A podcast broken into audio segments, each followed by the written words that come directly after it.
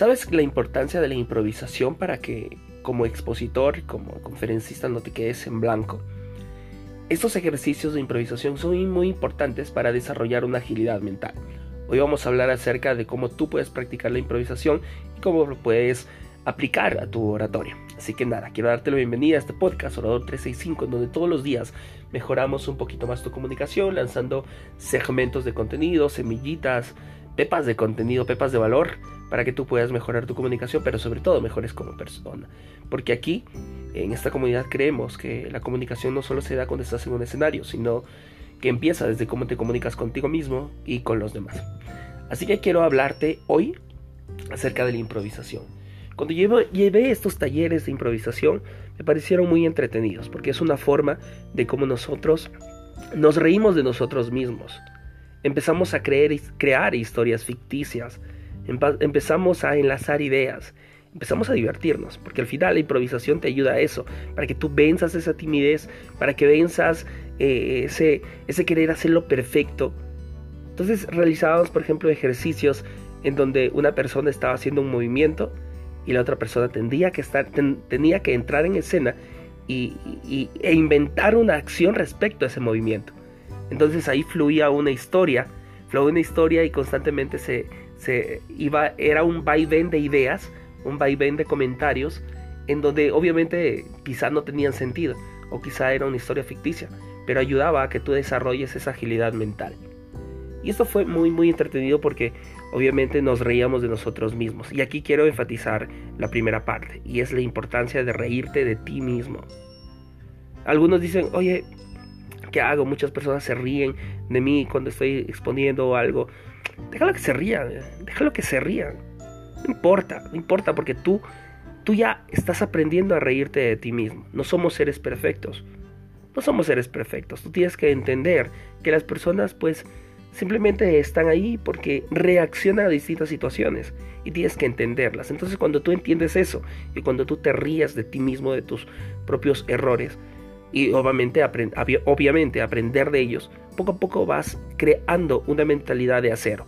Vas creando unos nervios de acero que te harán que des lo, mejor de ti. Obviamente no, no, no te digo que seas un bufón, o un payaso en el momento de exponer, sino que es aceptar los errores y no disimularlos.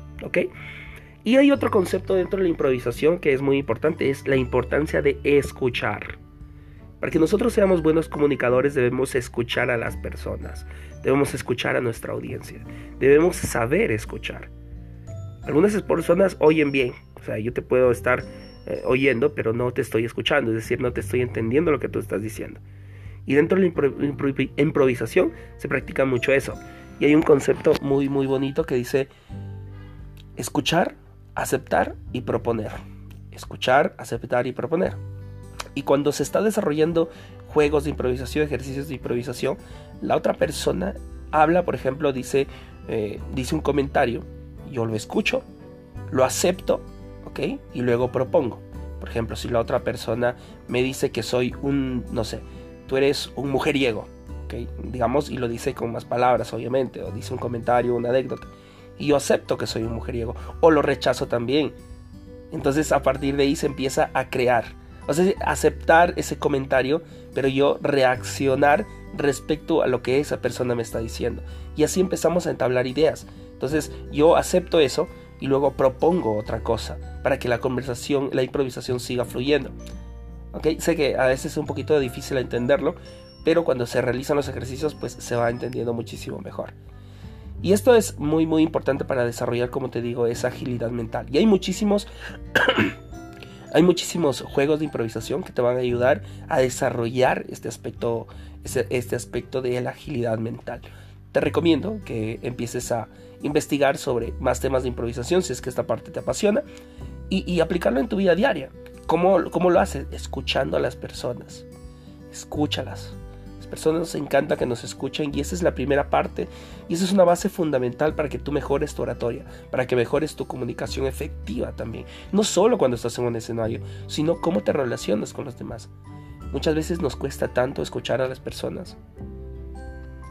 Gracias a Dios, yo tengo la virtud de ser una persona que escucha bastante a las personas. Así que te invito a que puedas mejorar esa habilidad, esa virtud tuya y puedas así ser un comunicador de impacto. Así que nada, espero que le estés pasando súper bien en lo que estés haciendo. Hazlo con pasión. Recuerda seguirme en las redes sociales como Nelson Guevara y recuerda que sabe comunicar influye e impacta y sobre todo crece como persona. Así que nos vemos hasta el siguiente episodio. Chao.